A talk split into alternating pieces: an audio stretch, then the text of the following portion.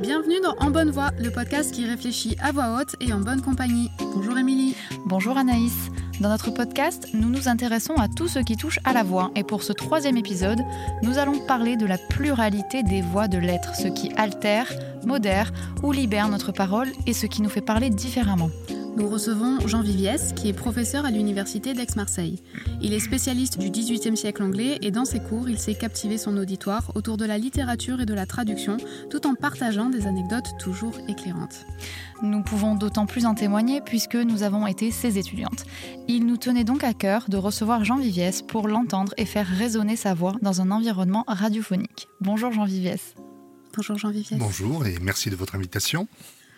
Alors Jean Viviès, au cours de votre carrière, vous avez eu l'occasion de vous confronter au passage d'une langue à l'autre en traduction. Nous avons donc choisi de vous faire écouter un premier extrait qui tourne en dérision les différences entre le français et l'anglais. Et au final, je trouve que l'anglais, c'est une langue plutôt simple à apprendre. Je plains même les étrangers qui veulent apprendre le français. Quand ils ont créé l'anglais et le français, les gars, ils sont pas partis dans le même délire. Anglais, excuse-moi deux secondes, euh, euh, pour la conjugaison du verbe être, t'as as fait comment exactement Juste pour, juste pour, euh, savoir comme ça? Bah, c'est euh, I am, et ensuite, euh, c'est la même chose quoi. You are, euh, we are, they are. euh, normal quoi. Ah non, mais moi, je- j'avais fait. Non, rien à voir. Je suis parti dans un autre délire. Déjà, c'est je suis, donc nous suissons. Nous sommes.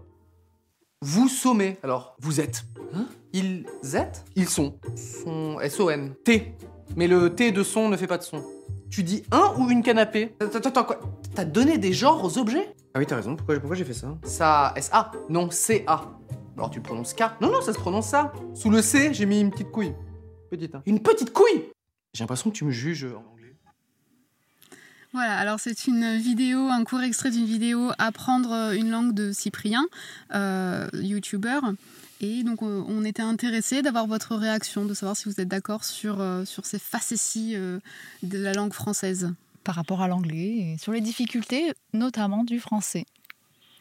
Oui, il y a une part de jeu dans, dans l'apprentissage de, de la langue et une part de jeu qui est redoublée dans l'apprentissage de la langue étrangère, qui élargit le, le spectre des, des jeux de mots et des possibilités que l'on que l'on peut, que l'on peut explorer.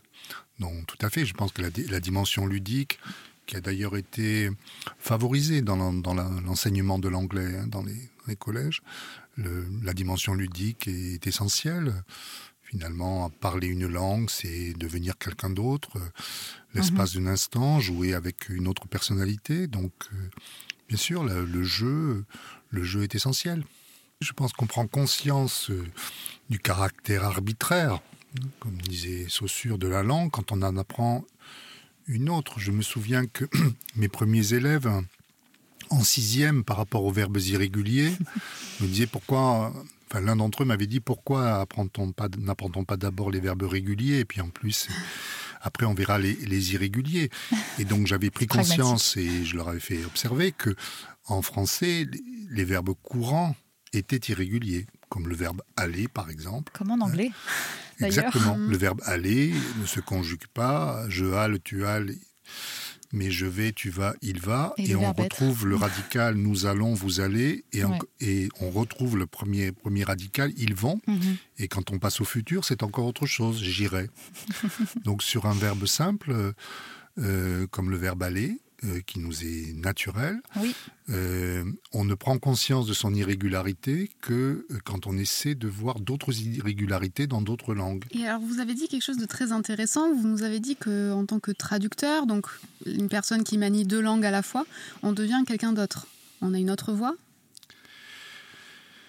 Oui, alors ça dépend ce que l'on ce que l'on traduit. Donc moi, ce que j'ai fait, c'est surtout de la traduction universitaire, où il y a quand même une exigence de, fidélité euh, euh, très forte, et donc on, a en tête ce, schéma qui est d'ailleurs un peu discutable, hein, mais qui est courant du traducteur, qui est comme une sorte de passeur invisible. hein. Euh, mais en réalité, c'est un peu comme l'adaptation cinématographique. La traduction d'un texte, c'est un autre texte, de même que euh, l'adaptation euh, cinématographique d'un roman, c'est une autre œuvre. Et donc, on ne peut pas les, évaluer, ces adaptations, ces traductions, uniquement en termes de fidélité à la source. Il y a une dimension de, création, euh, y compris dans la, dans la traduction. Qui juge finalement de, de cet espace de liberté que l'on se laisse? Alors, tout dépend si l'on traduit pour un éditeur qui a lui-même euh, son cadre, hein, ses, mhm. exigences, ou si l'on traduit d'abord pour soi, sans, sans, consigne particulière. Mais le choix est permanent, notamment dès que l'on touche aux référents culturels. Hein, ce que les, spécialistes de traduction, les, traductologues, comme on dit en, en français, appellent euh, équivalence et surtout adaptation. Un exemple, pour traduire dans un texte du XVIIIe siècle, le mot gentleman. Mhm. Donc la première idée qui vient à l'esprit, c'est de traduire par gentilhomme ou par gentleman. Sauf que euh, le gentilhomme en français euh, est un terme qui, est, qui, est, pertinent pour une certaine période. Quant au gentleman en français contemporain, il désigne plutôt un comportement qu'une origine sociale, des manières. Mhm. Et donc, euh, pour traduire euh, ce mot, qui revenait souvent dans, un des textes que j'ai traduits du XVIIIe siècle, euh, je l'ai traduit à certains endroits par gentilhomme quand ce qui dominait était l'origine sociale, le statut nobiliaire du personnage, mais à un autre moment, j'ai voulu le traduire autrement, et je ne trouvais pas. Je ne trouvais pas, gentleman ne m'allait pas pour la raison que mhm. j'ai dite. Mhm. Et l'idée que j'ai eue, que l'on m'a donnée d'ailleurs, mais que j'ai, que j'ai poursuivie, c'est d'aller voir la correspondance d'écrivains français à cette époque. Et j'ai trouvé, pour traduire cette occurrence dans la dédicace, l'expression un galant homme. Et un galant homme, euh, indépendamment du, du, sens de galant qui est resté aujourd'hui, c'est-à-dire la conduite vis-à-vis des, des femmes, hein, ou des, des, des, personnes de sexe féminin, désignait une noblesse d'esprit, Hein, hmm. une, honnêteté, etc. Et donc le mot galant, qu'on trouve en anglais aussi au sens du courage, hein, gallant, gallantry, euh, galant homme. Donc en réalité, euh, le mot n'a pas été traduit de la même manière dans tous les cas.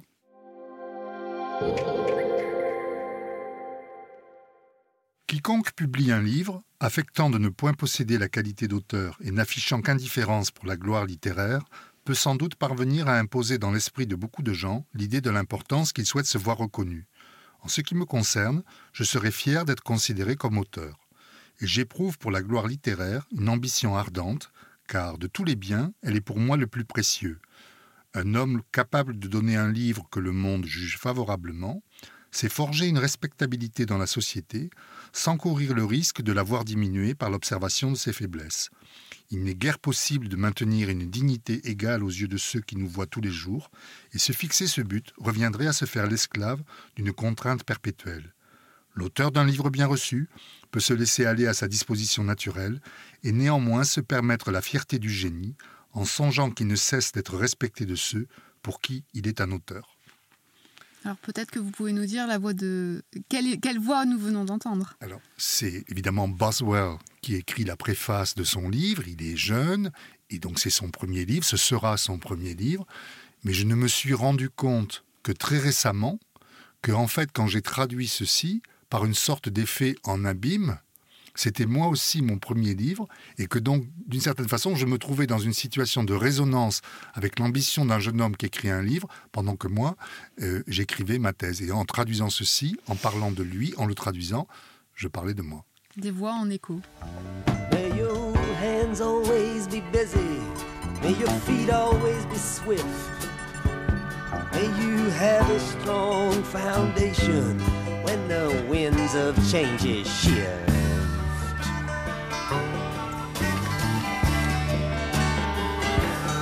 May your heart always be joyful. May your song always be sung. And may you stay.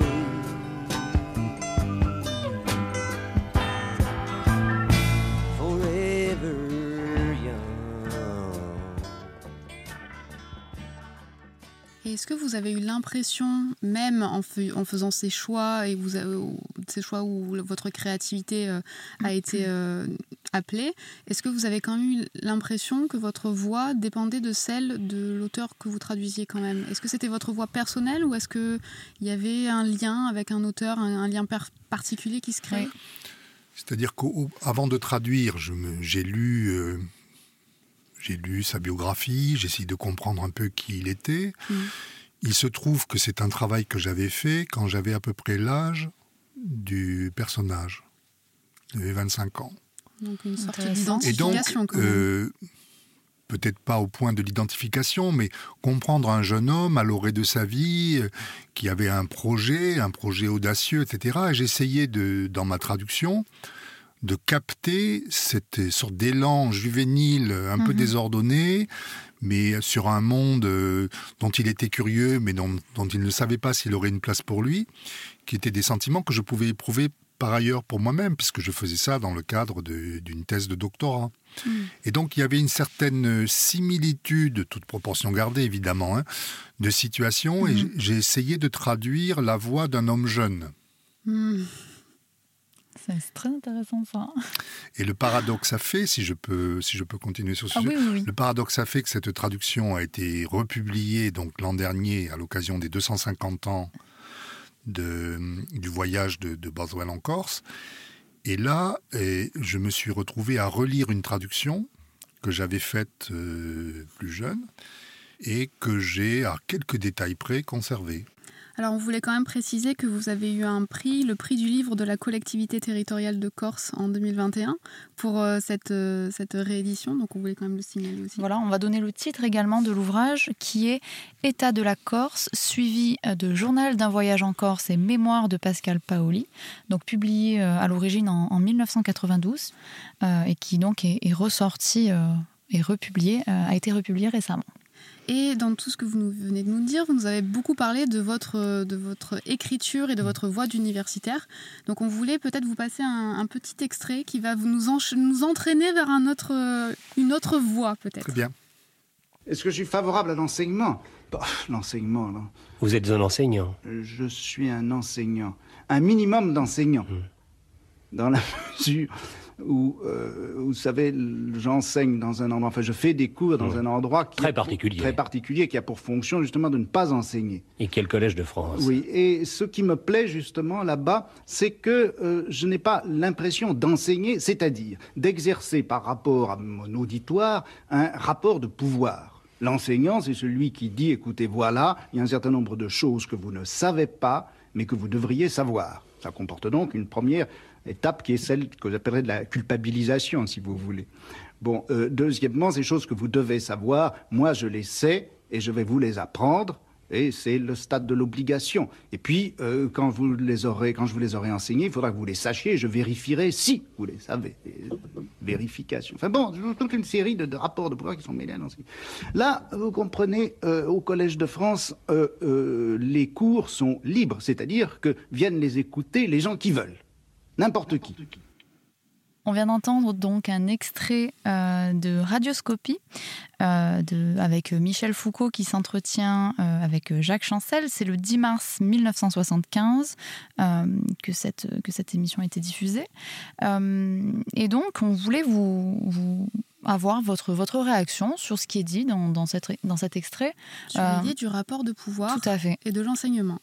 Donc culpabilisation, obligation, vérification. Vaste, vaste sujet. D'abord, cela m'émeut d'entendre Foucault, notamment. Vous avez rappelé la date de cette émission, qui est à peu près l'époque où je l'ai découvert. Hein. C'était juste après mon, baccalauréat. Et euh, Foucault euh, m'a toujours accompagné. Alors, je ne suis pas un spécialiste de, de Michel Foucault, mais je l'ai toujours lu et relu à différents moments de, de ma vie intellectuelle. Et j'ai une immense admiration pour euh, sa puissance intellectuelle, pour son style aussi. Le style est lié à la, à la pensée, en tout cas je, le crois. Et euh, il m'a éclairé plus que d'autres sur justement ce que vous venez de dire, c'est-à-dire le rapport qui s'établit entre savoir et, et pouvoir.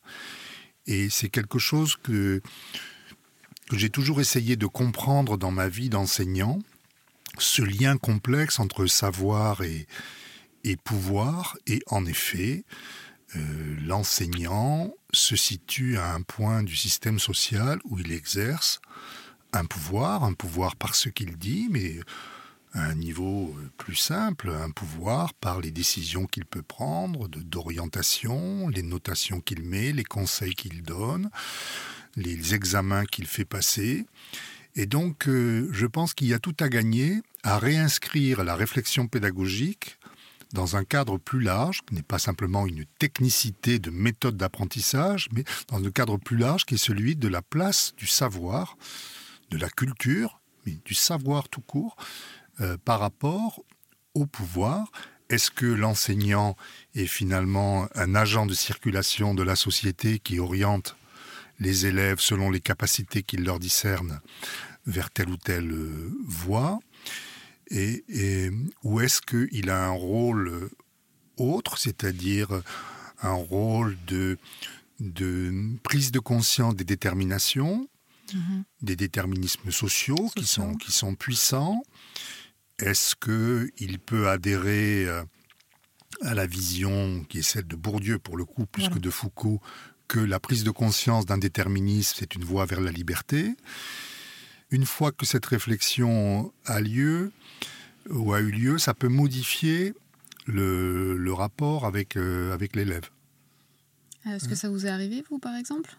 Est-ce que vous vous êtes interrogé tout au long de votre carrière sur, euh, sur vos pratiques, sur éventuellement votre relation avec les étudiants? Les différents Oui, je publics crois- rencontrés Je crois aussi. pouvoir le, le dire. À un jeune âge, euh, j'ai été amené à faire passer, comme tout enseignant, des examens, mais même des concours. Et hum, fait passer le concours de recrutement d'enseignants, alors que j'avais moi-même euh, une trentaine d'années. Et euh, avec le recul, je juge que euh, mon attente était peut-être euh, trop sévère. Mhm. Et je me souviens du bénéfice que j'ai tiré d'être dans ce- ces jurys avec des, des enseignants plus expérimentés, dont je sentais qu'ils étaient non pas plus coulants, mais plus compréhensifs euh, sur une hiérarchie d'erreurs, d'inexactitudes, etc., qu'ils savaient mieux évaluer que moi ce qui était vraiment important ou ce qui était de l'ordre de, de petites scories qui de toute façon pouvaient se, gommer avec le temps pour recruter des, des enseignants. Donc c'est ce rapport au temps qui est intéressant dans l'enseignement quand on commence à, à prendre de la bouteille, comme on dit familièrement, parce que le temps, euh, le temps a cette ambiguïté qu'à la fois il nous améliore et il nous détériore. hein. Et donc il nous détériore parce que voilà, nous n'avons pas forcément la même énergie, nous pouvons avoir des soucis, nous sommes percutés par des problèmes euh, familiaux, Mhm. des, des- hein, des problèmes de, la- aléas, de la voilà, vraie vie, des de la vie, aléas. ouais.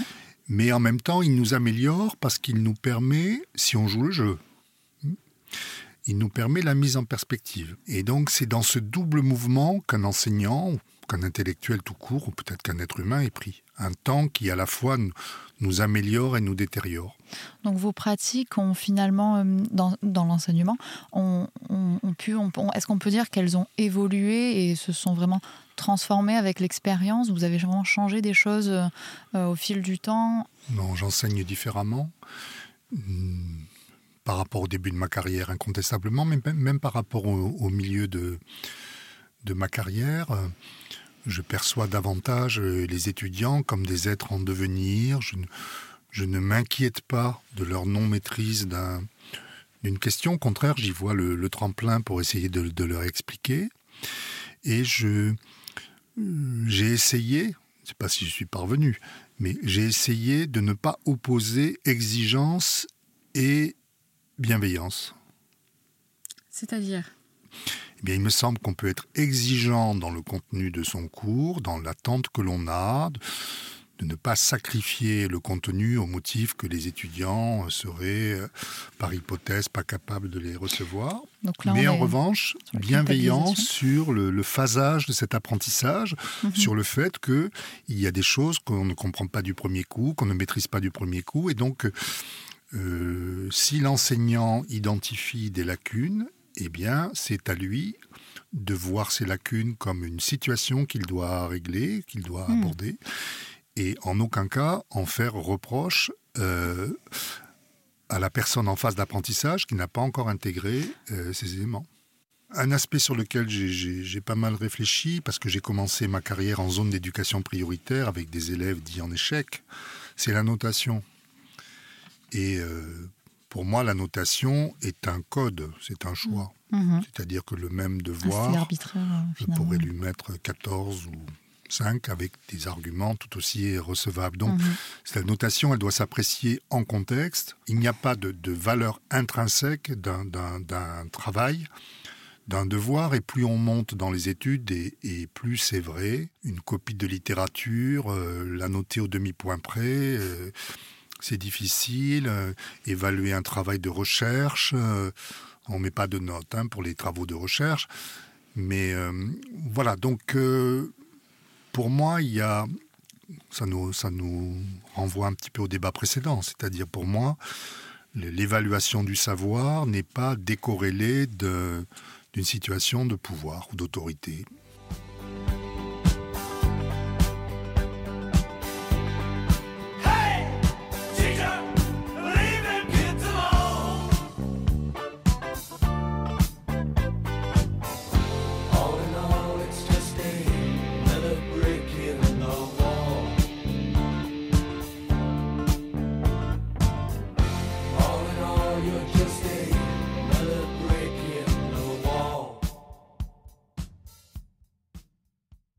Je voulais juste revenir euh, sur l'extrait de euh, que, que l'on a écouté Euh, dans, dans l'émission, euh, donc qui est un petit peu plus longue. on- il, il dit aussi que Michel Foucault. Voilà, Michel Foucault, tout à fait. Euh, dit aussi que euh, donc il prépare des séminaires une fois par, par mois euh, au Collège de France et il explique que euh, il ressent vraiment un grand, euh, une grande pression, euh, un grand stress, on pourrait dire, euh, à l'idée de, de- de- de faire ses présentations, puisqu'il se dit voilà, j'ai une position assez privilégiée où je peux faire mon travail et, faire mes recherches, et donc à un moment, je suis évaluée euh, lors de ces séminaires, alors qu'on pourrait imaginer que le public, l'auditoire va bénéficier de ces recherches. Lui euh, explique que, au contraire, il est extrêmement euh, anxieux avant de faire ses présentations. Et moi, par exemple, j'ai été assez surprise d'entendre d'entendre ça. Et en même temps, c'était aussi euh, rassurant d'un côté, euh, puisqu'on se dit que euh, voilà, ce n'est pas, ce n'est pas plus grands. Voilà, c'est pas acquis. et c'est, euh, et c'est, enfin voilà. Est-ce que vous voulez réagir là-dessus? Oui, je, je comprends ce qu'il a voulu dire, parce que d'un côté, il, il le dit, il a dit plusieurs fois, le, le Collège de France est un lieu hors pouvoir, dans la mesure où on ne délivre pas de diplôme, et le, le public est, est- tout public est, est- est admis. Mais en même temps, la conséquence de cela, c'est que ce public n'est pas homogène. Donc quand il s'exprimait, la, règle du jeu au Collège de France, c'est que le cours est nouveau chaque année. Quand il s'exprimait, il avait dans la salle aussi bien des étudiants curieux, voire des lycéens du quartier, encouragés par leurs professeurs, que des gens attirés par la notoriété, des journalistes, mais aussi des gens engagés dans des recherches euh, sur le sujet, mais aussi euh, les meilleurs spécialistes euh, du sujet, français ou étrangers, qui venaient euh, suivre son cours et qui étaient donc en mesure d'en penser quelque chose, et ils le savaient euh, très bien. Foucault, comme, comme tous les, les philosophes et les, les penseurs, avait des adversaires. hein. Il en a toujours d'ailleurs, il y a des gens qui le récusent au- aujourd'hui. C'est c'est normal, la vie est intellectuelle est ainsi. Donc j'imagine que dans ce public euh, hétérogène dont il ne savait rien, même s'il était dans un lieu hors pouvoir, il devait, il devait ressentir la pression d'une parole qui de toute façon est toujours susceptible d'être jugée, évaluée, mal comprise, ou Mhm. au contraire euh, bien comprise mais contestée. Donc je pense que c'est ce qu'il voulait dire. Est-ce que les objets d'études que vous avez choisis ont été euh, influencés justement par des, alors soit par des choix personnels ou justement par des, par des facteurs externes? Oui, je crois pouvoir dire que assez jeune, en, ayant suivi la voie traditionnelle hein, des concours, de la dissertation, de l'agrégation, etc., quand j'ai voulu faire de la recherche, j'ai souhaité m'écarter de ce que j'appelle la triade générique, c'est-à-dire euh, roman, théâtre, poésie, qui structurait tous les programmes universitaires et les programmes des concours. Et j'ai cherché un sujet de thèse qui m'amènerait à travailler euh, toujours des textes, euh, mais d'un autre statut. Et donc, un récit de voyage, politique, idéologique, personnel, autobiographique, m'a paru un défi intéressant pour échapper justement à ce que j'imaginais être euh, euh, un, un cadrage discursif très très codé. Donc je ne voulais pas écrire une longue dissertation, je voulais euh, faire autre chose. J'ai trouvé, euh, sur les conseils d'un- professeur d'ailleurs, hein, d'un de mes professeurs, j'ai trouvé ce texte et dès que je l'ai lu, j'ai compris que c'est ça que, que je ferais et que euh, plus tard dans, dans ma carrière, donc j'ai euh, de- d'appliquer à des récits non fictionnels des méthodes de lecture venues de la fiction. Car en fait, qu'un texte soit fictionnel ou qu'il ne le soit pas, ça reste un texte. Et donc j'ai fondé une société d'études sur la littérature de voyage. Et j'ai voulu travailler autrement. Donc j'ai senti, hein, pour répondre à la question d'Anaïs, j'ai senti la pesanteur hein, des, des codages euh, rhétoriques. Alors, ce que j'ai écrit n'est pas exempt de codage rhétorique, hein, je n'ai pas cette euh, prétention, mais j'ai cherché un objet un peu différent. Et quand, plus récemment, j'ai écrit un, un livre sur Swift, peut-être on y reviendra, j'ai cherché une écriture différente aussi. Bah, Peut-être que vous pouvez nous en dire un petit peu plus. En quoi cette écriture est, est si différente alors? Alors elle est différente d'abord parce que euh, j'ai souhaité euh, écrire une monographie en français. Alors que l'immensité de la bibliographie swiftienne, hein, un des auteurs sur lequel on a le Mhm. plus écrit, hein, avec Jane Austen, Shakespeare, Dickens, euh, l'immensité de la bibliographie est en anglais. Et donc, au lieu de, de vivre cela comme finalement un obstacle, bien que je sois français, bien que j'écrive en français, est-ce que j'ai quelque chose à dire sur Swift J'ai essayé d'en faire au contraire un point d'entrée. Un point d'entrée, c'est-à-dire je suis français, ma culture est en grande partie euh, française, on parlait de Foucault il y a un instant. Euh, mes méthodes d'analyse, celles que j'ai apprises depuis toujours, sont d'inspiration souvent française, pas seulement, mais souvent française, un peu allemande, un peu anglaise évidemment. Et euh, en choisissant ce point d'entrée, je me suis demandé qu'est-ce que ça me, qu'est-ce que ça me permet peut-être de dire que je ne dirais pas si j'appliquais le schéma classique de la monographie, très documentée, etc. Donc, mon, mon texte est, est documenté, mais je le dis dans, dans l'introduction, c'est une lecture aussi orientée qui prend en compte le euh, qui suis-je ou suis-je et donc renonçant à la voix supposée neutre, supposée non contextualisée du critique, c'est-à-dire le regard surplombant. Euh, moi, mon, regard, c'était celui d'un lecteur qui prend en charge, les yeux ouverts, du moins, je crois, euh, ma position propre euh, d'enseignant, mais aussi de francophone, mais aussi de quelqu'un qui a lu d'autres textes français postérieurs, ce que j'assume totalement, hein, ce que j'appelle l'intertextualité postérieure, des textes écrits après, mais lus avant, Mhm. et qui me permettent de- d'essayer d'éclairer euh, euh, le texte, ce qui est un petit peu contestable hein, aux yeux de certains. Euh, C'est-à-dire, est-il finalement judicieux d'évoquer Céline ou Kafka à propos de Swift, dont il n'avait évidemment jamais entendu parler? Moi, je pense que oui, parce que je le lis à l'époque où je suis. Et donc, je ne fais pas semblant d'ignorer ce qui s'est passé après, notamment la Shoah, et je ne fais pas semblant d'ignorer ce qui a été écrit après. Mais au contraire, j'en fais un instrument de, de lecture.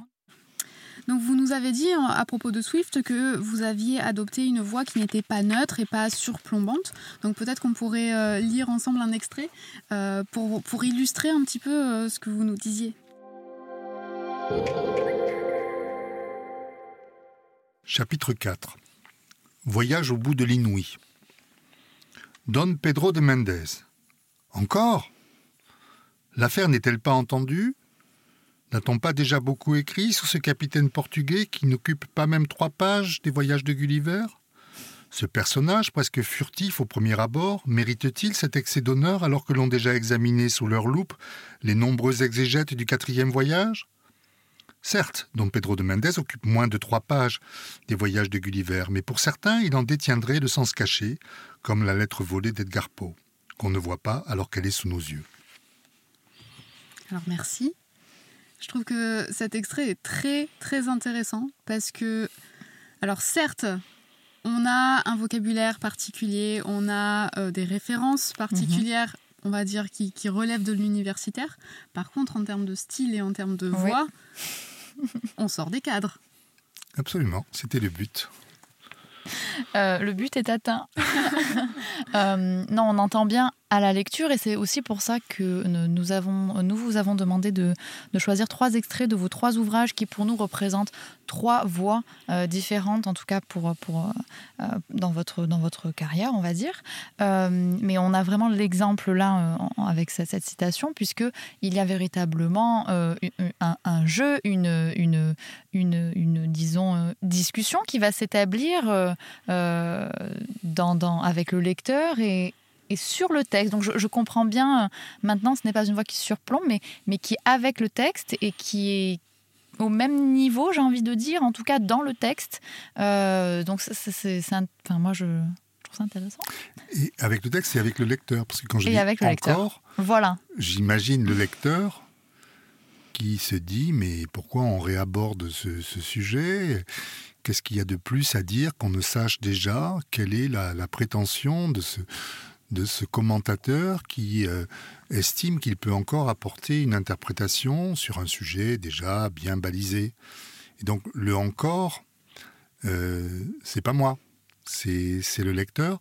En même temps, c'est aussi une façon de rendre hommage à ce qu'était le- l'esprit satirique et ludique de, de Swift. Il est un peu difficile de parler de façon compassée euh, d'un auteur qui a passé son temps à, à, bousculer des, hein, Mhm. des, des conventions, qui a été un grand satiriste, qui a, qui a, qui a imaginé des subterfuges, etc.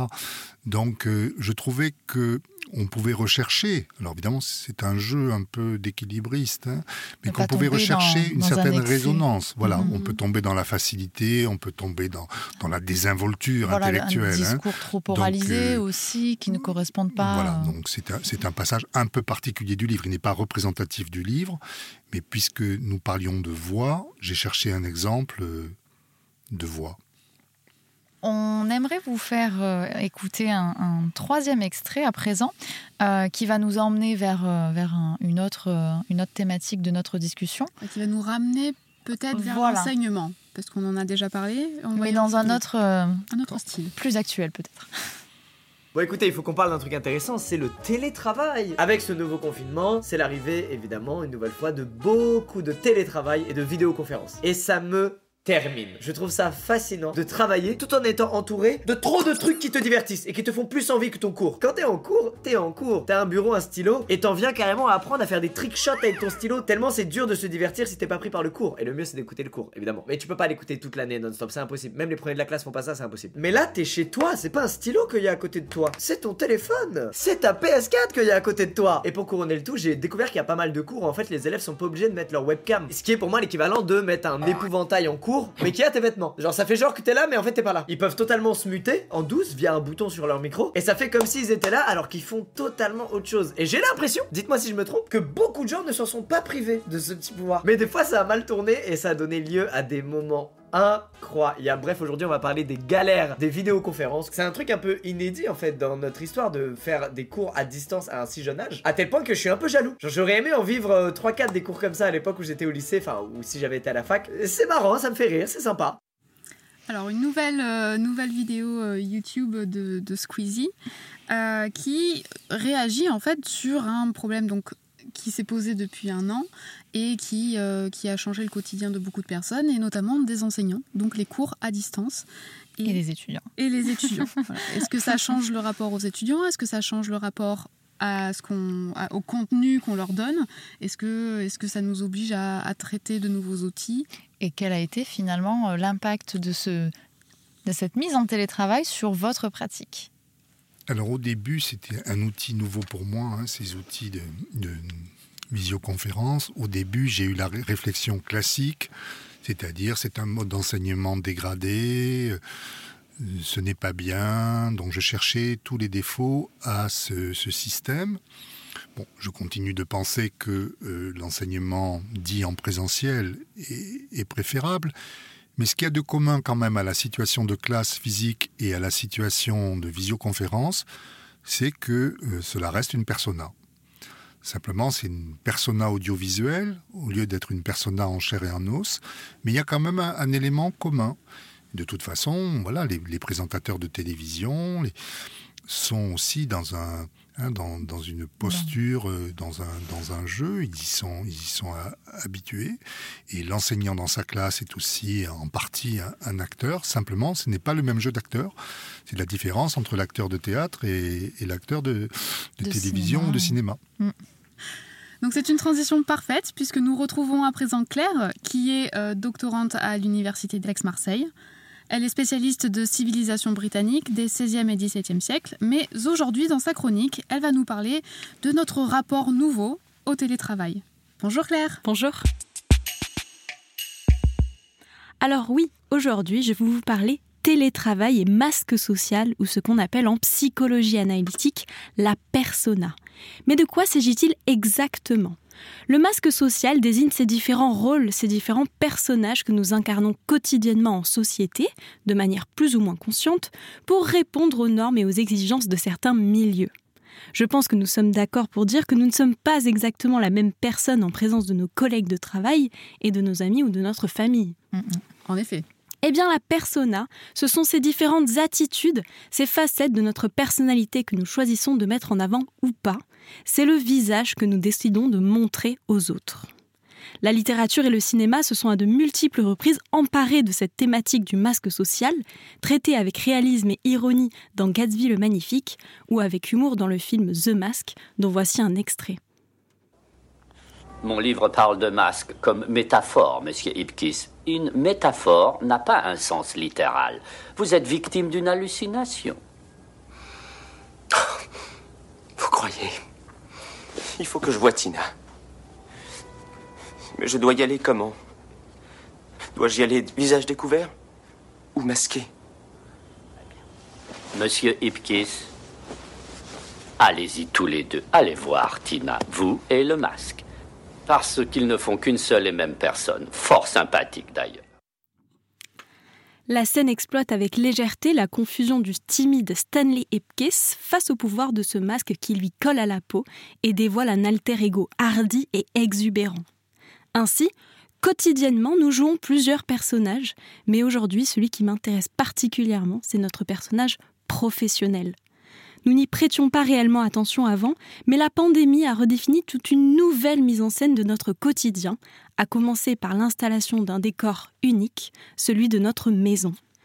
Voilà qu'un seul et même espace devient à la fois le théâtre de notre vie professionnelle et de notre vie privée, et ça se sent. Quand on télétravaille, on a du mal à s'enraciner dans un rôle bien défini, on est un peu les deux et aucun des deux à la fois. Et pour cause, enfiler sa casquette professionnelle passe habituellement par toute une routine qui s'inscrit dans le temps et l'espace. Réveil matinal, choix des vêtements, trajet, c'est tout un rituel quotidien de mise en condition orchestré étape par étape, comme ici dans la scène d'ouverture du film American Psycho. Je m'appelle Patrick Bettman et j'ai 27 ans. Je prends grand soin de moi. Au réveil, si je suis légèrement bouffi, j'applique des sachets de glace sur mon visage pendant mes abdos du matin. Après avoir ôté le sachet de glace, j'applique une lotion désincrustante. Puis sous la douche, j'utilise tout d'abord un gel moussant et un gommage pour le visage.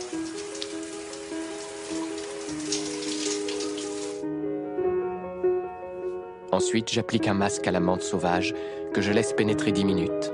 Pendant ce temps-là, je prépare la suite des hostilités. Il existe une image de Patrick Bettman, une sorte d'abstraction. Mais je n'existe pas vraiment. Ce n'est qu'une entité, quelque chose d'illusoire. Et bien que je puisse cacher mon regard froid et que vous puissiez me serrer la main et sentir ma chair s'agripper à la vôtre, vous pourriez vous dire que nos vies sont comparables. Mais je ne suis tout simplement pas là.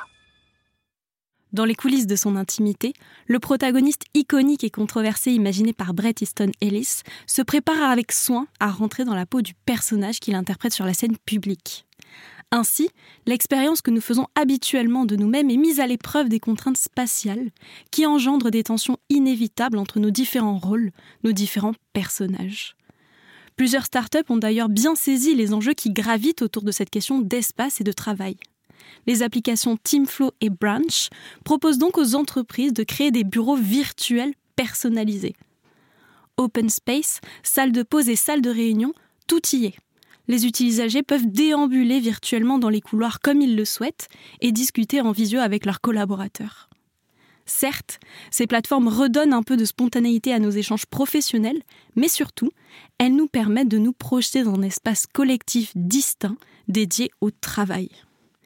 Ainsi, depuis maintenant un an, nous avons été contraints de déserter la plupart des espaces publics et avons investi l'immensité de l'espace numérique ce monde de liberté où le réel et le virtuel entretiennent des relations ambiguës et dans lequel notre masque social se réinvente sous une toute autre forme, celle de pseudo, d'avatar et de filtre. Sur ce, il est temps pour moi de retirer mon masque de chroniqueuse, mais ne vous inquiétez pas, on se retrouve très bientôt pour un nouvel épisode et une nouvelle chronique. Et oui, vous ne pensiez quand même pas que j'allais m'arrêter en si bonne voie. Merci beaucoup Claire pour cette très belle chronique et également pour le choix de ces deux extraits qui, qui illustraient particulièrement bien vos propos. Je crois qu'on pourrait rebondir sur euh, les, derniers, euh, les derniers mots que vous avez, euh, que vous avez utilisé, euh, euh, notamment le pseudo, l'avatar, le filtre que l'on peut employer dans, dans l'espace numérique. Et en ce qui vous concerne, Jean Viviès, nous avions, nous avions envie d'intégrer à la dernière minute dans notre, dans le, dans notre, dans notre épisode aujourd'hui une autre facette finalement des différentes voies que nous explorons avec vous et qui est celle de, disons, votre persona virtuel, en tout cas sur Twitter. 9 août 2020. Canicule. Les fonctionnaires encore avantagés. En effet, ils se protègent grâce à leur point d'indice gelé. Hashtag permafrost. 19 mars 2020. Espérons qu'une fois cette crise finie, nous en aurons fini aussi avec les chimères du dégagisme, de l'amateurisme dans une start-up nation, du rejet de l'expérience. La nation a besoin de services publics forts et structurés, de personnel pérenne sûr de leur mission. Alors nous avons choisi ces, deux tweets en particulier parce que euh, nous trouvions qu'il là aussi il, euh, il pouvait euh, détonner de ce que nous pouvions attendre, en tout cas connaître. On a été un peu surprise de voir utiliser le hashtag par exemple. Ça change de nos cadres habituels. On va dire. Alors sur l'usage de Twitter, je, je trouve cette, cette forme stimulante parce qu'elle contraint a une expression très brève. Et donc elle permet euh, le trait d'esprit, mais elle permet aussi le message, alors forcément un peu ramassé, un peu synthétique. Je trouve le deuxième, euh, je trouve dans le deuxième le ton un peu trop, un peu trop solennel, hein, un peu trop, un peu trop didactique, mais ça permet de donner une idée euh, à un moment où ces réseaux sont quand même surveillés, que d'autres voix euh, se fasse entendre que sur, par rapport à des euh, idées reçues sur euh, une fonction publique qui serait archaïque, qu'il faudrait réformer à tout prix, en, lui important pour l'organiser d'autres d'autres modèles. Mais j'aime beaucoup plutôt le, le trait d'esprit, le jeu de mots. Voilà. Et ce qui m'intéresse euh, là-dedans, j'écris sous mon nom hein, quand même. J'écris sous mon nom dans Twitter. Ce qui m'intéresse là-dedans, c'est de voilà d'avoir une autre identité, une identité sur les réseaux sociaux, même si c'est sous mon nom, une identité un peu de, polémiste, euh, mhm. voilà, un peu satirique, mais par moments aussi un peu sérieux, pas complètement prévisible dans le ton qu'il emploie, pouvant jouer sur une palette. Parfois, c'est des liens un peu ludiques euh, ou des chansons, mais parfois c'est un message, euh, oui, plus, solennel, euh, pour montrer que d'autres personnes pensent différemment de ce qu'on dit. Et je sais que certaines, certains de mes tweets sont retweetés par des gens qui doivent s'y retrouver un peu. Donc, à travers Twitter, vous, vous avez la voix donc d'un polémiste, comme vous nous avez dit. Est-ce que c'est un polémiste qui trouve de la liberté à travers ce format imposé? Oui, mais je m'oblige à, ce que le compte soit à mon nom. Et d'ailleurs, je pense que ça serait salutaire que les comptes soit au, nom des, personnes. Donc c'est un garde-fou quand même. J'essaie de ne pas écrire n'importe quoi, j'essaie de ne pas être euh, blessant. Parfois je polémique avec certains contradicteurs, mais je pense dans un respect de, la forme. Et euh, parfois je salue simplement la disparition d'un acteur ou d'un écrivain. C'est pas toujours polémique. Mais ce qui m'attire euh, dans, ce, dans ce mode, c'est la forme courte qui oblige à une synthèse. Et d'ailleurs, de plus en plus, euh, j'apprécie les formes courtes. Hmm. Euh, j'aime écrire des préfaces, par exemple. Je, pense que je n'écrirai plus jamais un, long livre, j'en ai pas écrit tant que ça d'ailleurs, un long article. Je suis à l'aise, plus à l'aise, ça me correspond davantage. le format bref qui oblige à se demander l'essentiel de ce qu'on veut dire. Et on vient d'avoir un bon exemple avec euh, la chronique de, Claire. Hein, un format bref, euh, il n'est pas forcément simpliste, il est, il est percutant. Alors en parlant de libération de la voix, mhm. euh, on va peut-être parler du dernier ouvrage dont on voulait, qu'on voulait aborder avec vous, mais on va d'abord peut-être faire une petite pause musicale. c'est un extrait que vous avez choisi vous-même, donc on vous demandera après de nous l'expliquer.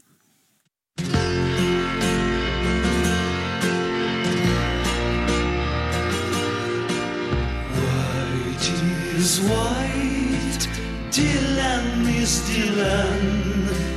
White is white, viva Donovan. C'est comme un soleil dans le gris du ciel. White is white, hippie, hippie, hippie, hippie, hippie. Alors, Jean Viviès, vous avez choisi cet extrait de, la chanson White is White de Michel Delpech qui date de 1969. Est-ce que c'est une chanson qui vous tient particulièrement à cœur? Oui, merci de l'avoir euh, diffusée. Bon, je ne sais pas si elle, elle, me tient à cœur, mais je crois que, comme dit Borges dans, dans un de ses poèmes, le souvenir allume une lampe. Et je savais que le, que le thème de l'émission était la voix. Et donc, euh, j'aime sa voix, en fait. Est-ce que c'est une Madeleine musicale? Oui, et ensuite je l'associe, je l'associe, euh, voilà, évidemment à, ma jeunesse, à, la fascination des sons de l'anglais, même s'il est lui-même français. Et euh, dans le livre, j'explique en, trois phrases que ça m'a amusé de comparer euh, les paroles de cette chanson, What is what, Dylan is Dylan, qu'on appelle techniquement des, tautologies, hein, c'est-à-dire on répète quelque chose, Racine c'est Racine, la France c'est la France, euh, associé à ce que je découvrais à la même époque, c'est-à-dire la critique de la tautologie par les, premiers essais critiques que je lisais en terminale ou oui en terminale euh, de Roland Barthes. Et donc d'un côté euh, je sentais une tension entre le discours de l'école avec un grand E, la tautologie ce n'est pas bien, et de l'autre, euh, le charme de ces syllabes euh, nonchalantes et, et, plus ou moins anglophones, avec des noms de, de chanteurs, et donc euh, j'y percevais finalement une sorte de, de coupure entre la vie de l'esprit et la vie, la, vie émotionnelle, mm-hmm. la vie esthétique. Et donc la tautologie, ça peut être aussi beau. 1974, 74, le temps d'avant, une pause d'avant la vie adulte, un genre d'été 14, intime. Des bluettes chamallows s'échappent de mon transistor gris et un chanteur radieux sourit au monde. Je l'attendais, reprend de plus en plus fort la voix de velours de Michel Delpech. Je l'attendais, moi aussi, le début de ma vie. White is white, Dylan is Dylan, peu m'importe alors que la tautologie soit la sécurité admirable du néant, comme l'épingle Roland Barthes dans une de ses célèbres mythologies, Racine et Racine, que l'on m'enjoint de lire au lycée. Barthes et Barthes, et mythologie pour mythologie, ces syllabes nonchalantes suffisent à m'enchanter. White is white. Alors nous parlons avec euh, cette transition musicale et, le livre dont, vous venez juste de, parler, euh, de La main de l'innocent, qui a été publié euh, sous votre nom en 2019 aux éditions Interstice. Euh, et c'est un écrit, disons que nous avons commencé euh, l'épisode avec peut-être euh, la, voix la plus cadrée, entre guillemets, qui est celle du, du traducteur.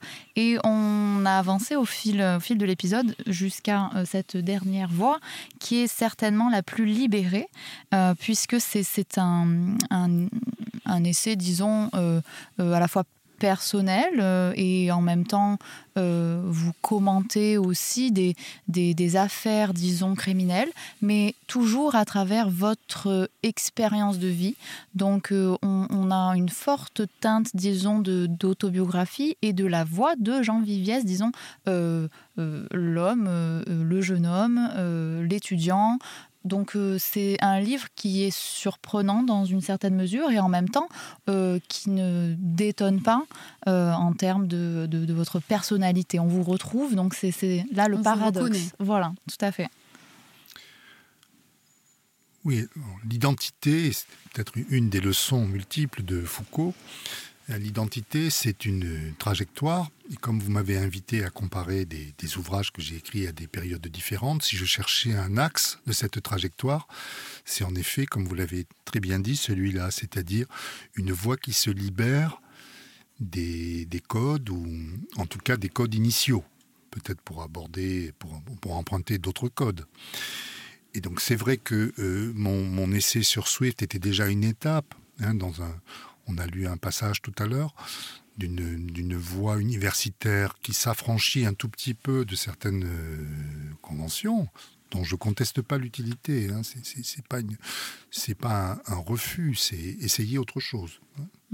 Adopter une voie, ça ne veut pas dire nier les autres ou souhaiter que ces autres voies n'existent pas, c'est essayer autre chose.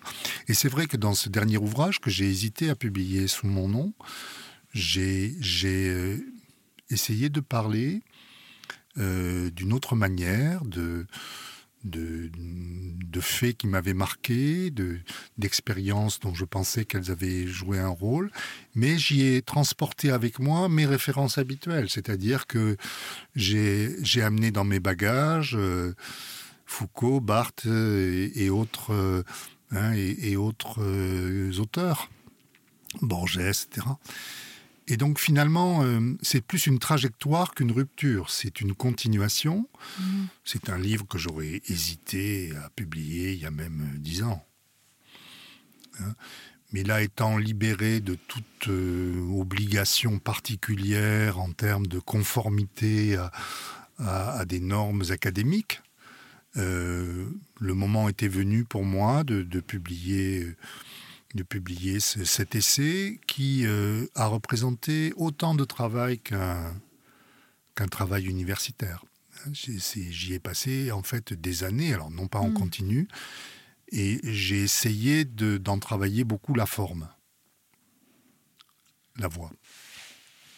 Alors c'est intéressant parce que vous aviez dit que vous avez dit que euh, vous hésitiez à le publier sous votre nom. Euh, Qu'est-ce qui vous a, on va dire, quelle crainte aviez-vous à publier sous votre nom? Des craintes ou des questions.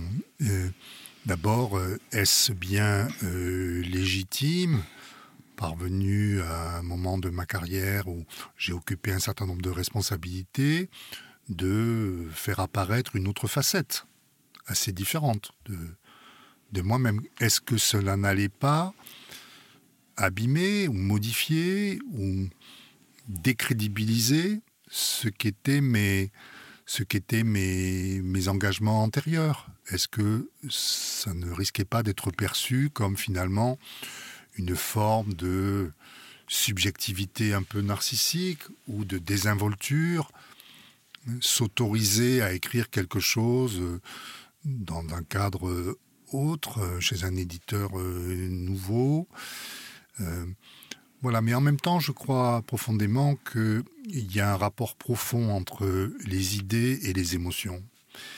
Et euh, Proust dit quelque part, les, idées sont des succédanées des chagrins.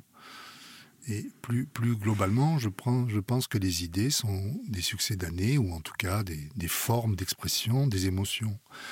Et donc, dans ce livre, j'essaie, sans renoncer à ma documentation intellectuelle et à ma formation, de l'appliquer à un retour sur ma propre euh, jeunesse, en gros les années 70, et de, l'appliquer à des affaires dont j'ai entendu parler et quand j'étais plus jeune et qui m'ont parfois euh, frappé. Et est-ce que euh, tout ce que vous dites, l'idée du nom, de d'hésiter, qui vient donc euh, d'un problème de légitimité, peut-être, est-ce que c'est parce que vous vous livrez plus dans, ce, dans, ce, dans ce, cet essai? Est-ce que du coup, il y a plus d'intimité? En effet, je me suis demandé si ce n'était pas un peu facile de s'autoriser euh, un essai subjectif parce que je pouvais maintenant à peu près faire ce que je voulais. Donc est-ce que ce n'est pas finalement se donner à soi-même un chèque en blanc un peu facile? Et euh, je vous l'ai dit et je vous le confirme, je ne l'aurais pas publié euh, quand j'occupais des fonctions électives, par exemple. Mhm. Je ne l'ai publié qu'après. Après, tout homme, au sens général, hein, c'est-à-dire tout être humain, a une vie publique, une vie privée et une vie secrète. Euh, donc la vie publique, euh, tout le monde la connaît. La vie privée, on en donne des indices.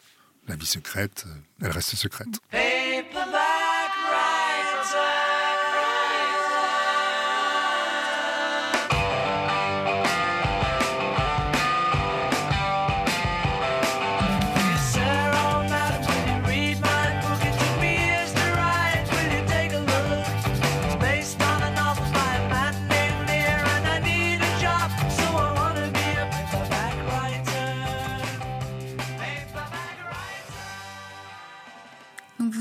Avez parlé d'une trajectoire euh, à travers vos écrits. Et euh, bah, la question qui nous vient maintenant, c'est de savoir quelle est la prochaine étape. On a parlé d'une certaine libération. Est-ce que vous allez continuer à aller plus loin? Est-ce que vous voulez revenir en arrière? Euh, Est-ce que la trajectoire va continuer en termes de voix, en termes d'écrit Oui, j'ai des projets. Alors en fait, j'en ai un dans chaque, dans chaque domaine. Dans Donc euh, la persona universitaire euh, va essayer, ce n'est pas encore sûr qu'il va y arriver, mais un ouvrage tout à fait classique sur euh, le- l'Angleterre du XVIIIe siècle à travers la pensée médicale. On y retrouvera Foucault. hein, mais toujours avec mon point de départ, c'est-à-dire un regard euh, qui utilise aussi la, la critique française et la pensée française pour des objets de recherche euh, britanniques. hein. Donc, je ne fais pas l'emphase, je ne fais pas semblant d'être un Britannique. euh, je suis un, Français qui a sa formation à lui, avec ses, atouts et ses failles. Et je m'attaque à un objet de recherche qui est com- complexe pour moi parce qu'il est nouveau, donc c'est pour ça que ça sera long, mais j'espère y arriver. Et l'autre projet, c'est pour faire entendre une autre de mes, de mes passions, qui est celle euh, du sport et celle euh, du rugby. Donc c'est une histoire du rugby. Euh, son origine euh, en Angleterre, en 1823, qui est en fait une origine légendaire. hein. Ça, a été, reconstruit après. Et donc en interrogeant cette légende, hein, le, sens étymologique du mot légende, c'est ce qu'il faut lire. hein. En interrogeant cette légende, j'essaie de comprendre euh, le développement de ce sport, mais aussi mon propre attrait pour ce sport. Et je me suis interrogé aussi sur l'importation, on appellerait ça pompeusement un transfert culturel, d'un sport de l'élite aristocratique britannique dans les milieux populaires français, notamment du sud-ouest. hein. On jouait, au, au rugby des agriculteurs, des vignerons, des employés, etc. Et évidemment, j'y amène mes bagages habituels de la littérature, c'est-à-dire j'ai trouvé des, des remarques aussi bien de Beckett, de Joyce sur le rugby, mais aussi de toute une série d'écrivains français, Pierre Macorlan, Paul Morand, etc. Et dans tous ces personnages-là, sous la forme de courts chapitres, euh, euh, viendront se télescoper avec euh, l'histoire du sport, donc une dimension de, de sociologie, une dimension de, de littérature, mais aussi une dimension personnelle parce que mes choix seront guidés euh, non pas par euh, mon anticipation de ce qui serait conforme, mais Mhm. par mon goût. Donc c'est- un luxe euh, inouï de se laisser guider par son goût. Ce qui m'intéresse, c'est l'écriture. C'est saisir par l'écriture au plus près de l'idée, au plus près de l'émotion que, que je veux transmettre. Et, et j'aime beaucoup cette, cette remarque de, de Milan Kundera, dont je n'ai pas pu retrouver la trace. Il distingue deux sortes d'écrivains. Alors moi, je ne suis pas un écrivain, hein, j'écris. Euh, les peintres, les auteurs, euh, les écrivains musiciens et les écrivains peintre. Et il dit, quand on écrit, soit on voit, soit on entend. Et si je devais me plier à cette euh, typologie, je n'ai aucun mal à rentrer dans la rubrique on entend. Et donc moi, je ne vois rien en fait. Je serais un catastrophique témoin oculaire.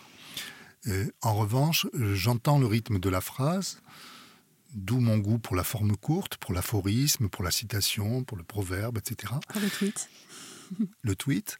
Et, donc, au-delà même du sujet, ce qui m'intéresse, c'est l'écriture que, je vais adopter.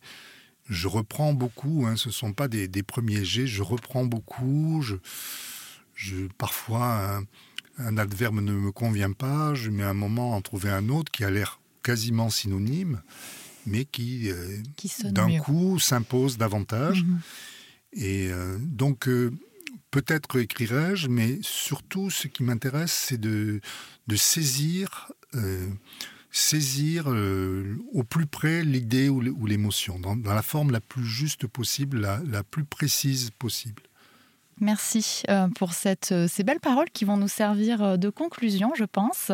nous vous remercions très chaleureusement, Jean Viviès. Merci, d'avoir accepté notre invitation pour cet épisode autour de la voix comme déclinaison de l'identité. C'était En Bonne Voix, un podcast produit et présenté par Anaïs Martin et Émilie Mitran et enregistré au studio On Mars. Vous pouvez retrouver toutes les références et les extraits diffusés sur nos réseaux sociaux.